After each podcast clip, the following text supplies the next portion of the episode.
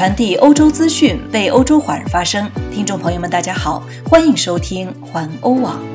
今天是二零二零年十一月二十五号，星期三，农历十月十一。我们在荷兰为你播报。下面请收听环欧每日播报。首先来看今日要闻：习近平和默克尔通话，希望保持开放。英国计划通过法律限制华为。瑞士发生疑似恐怖袭击。欧洲又迎来难民潮。荷兰拘捕人口偷运疑犯。比利时死亡率全球最高。德国餐厅老板让大熊猫玩偶当客人。下面请收听详细新闻。首先来关注习近平和默克尔通话，希望保持开放。据新华社报道，北京时间十一月二十四日晚间，中国国家主席习近平同德国总理默克尔通电话。说希望德方和欧方对中国企业保持开放。新华社的报道称，习近平在电话上提起自己几天前刚和默克尔出席了二十国集团领导人峰会，双方都主张坚持多边主义，携手抗疫。报道引述习近平说：“新冠肺炎疫情发生以来，中德双方通过灵活方式保持沟通，务实合作继续推进。”中国正在积极构建新发展格局，坚持扩大内需、扩大开放，这将给德方带来新机遇。我们也希望德方和欧方对中国企业保持开放，双方要坚持相互尊重，始终把握好对话合作的主导面和互利共赢的主基调。希望新一轮中德政府磋商为双方各领域合作谋划布局。习近平也在电话中向德国示好。包括提及中国愿同德方加强疫苗交流合作，也将努力中欧投资协定谈判如期完成，推进中欧环境和气候、数字对话机制建设，打造中欧绿色伙伴、数字伙伴。默克尔虽然对习近平的友好表态保持肯定态度，却没有直接回应德国将如何对中国企业保持开放。根据新华社报道。默克尔肯定中国疫情防控成绩，也说中国经济率先恢复对德国企业是利好消息。他同时也说，德方愿同中方继续就下阶段德中欧中重要政治议程保持密切沟通。他将继续致力于推动德中欧中关系持续良好发展。据德国媒体称，由于近日德国正在草拟新的资讯安全法案。他们认为，习近平的电话被认为是在暗示德国不要封杀华为。德国新的资讯安全法案将使问题变得更加复杂化。在任何禁令之前，针对华为设备潜藏的国家安全风险都必须先有确切的证据。在技术层面上而言，是华为的胜利。德国的一些电信商曾表示，若要更换华为的设备，可能耗资达数十亿欧元。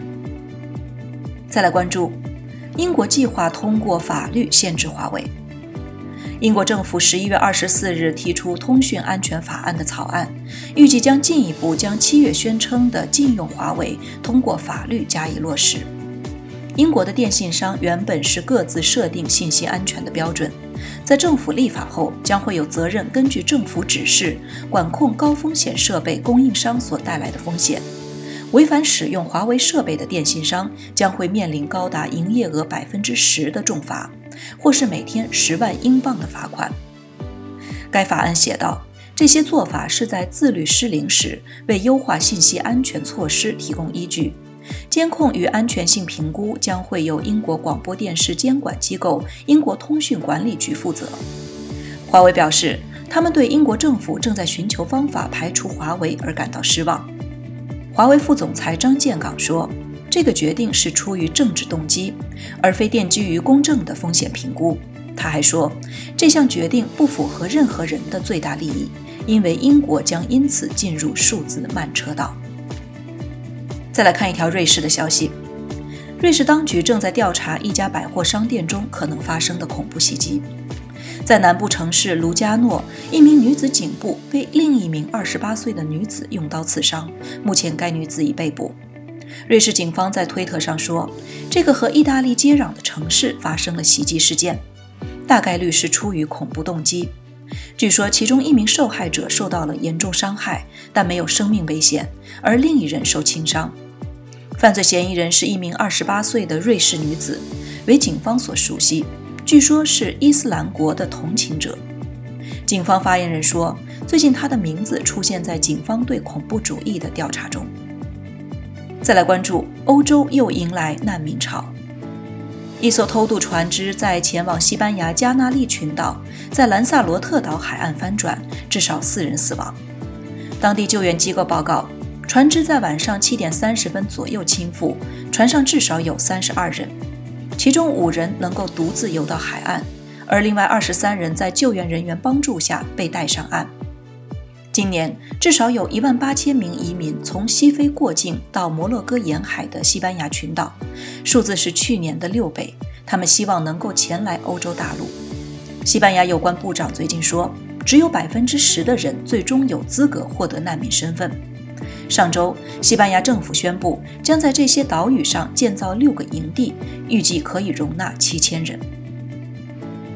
再来看，荷兰拘捕人口偷运嫌疑犯。荷兰宪兵昨天逮捕了两名涉嫌走私人口的男子。这两名来自埃及的嫌疑人分别在荷兰的赞丹和阿姆斯特丹被捕，将接受聆讯。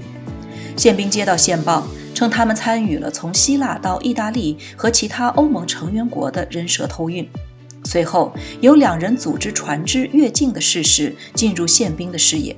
据称，十月份已经带走了约五十人，可能每人支付了数千欧元。在对两名嫌疑人的调查中，荷兰宪兵与希腊、阿尔巴尼亚和意大利当局合作，估计有更多人被捕。九月底，荷兰宪兵也参与破获了一个从法国加来偷运人口到英国多佛的犯罪分子网络，十二名嫌疑人被捕，其中两人在荷兰落网。再来关注比利时，比利时死亡率全球最高。根据美国约翰霍普金斯大学的数据，在世界范围内，因感染新冠肺炎而死亡的人数已经超过五十万。按人口比例，比利时死亡率最高，平均十万个居民中有一百三十八人因此而死亡。其次是秘鲁、西班牙和意大利。全球确诊的新冠感染病例数量将超过六千万。十一月八日，该大学报告了五千万例病例。意味着在短短两周的时间内，全球已经有一千万例新增感染病例。最后再来看一条德国的消息：德国餐厅老板让大熊猫玩偶当客人。在德国餐厅不允许开门营业的时候，法兰克福的一些餐馆老板仍然有幽默感。虽然现在不允许他们接待客人，他们却让毛茸茸的大熊猫玩偶坐满了餐椅。在疫情大流行期间，能喝什么？当然是著名的 Corona 啤酒。德国的餐饮业于十一月初关门，据说这些措施已经开始生效，但似乎德国还看不到转折点。以上就是今天的环欧每日播报，我是陈旭，感谢您每天关注环欧网为您带来的最新资讯，明天见。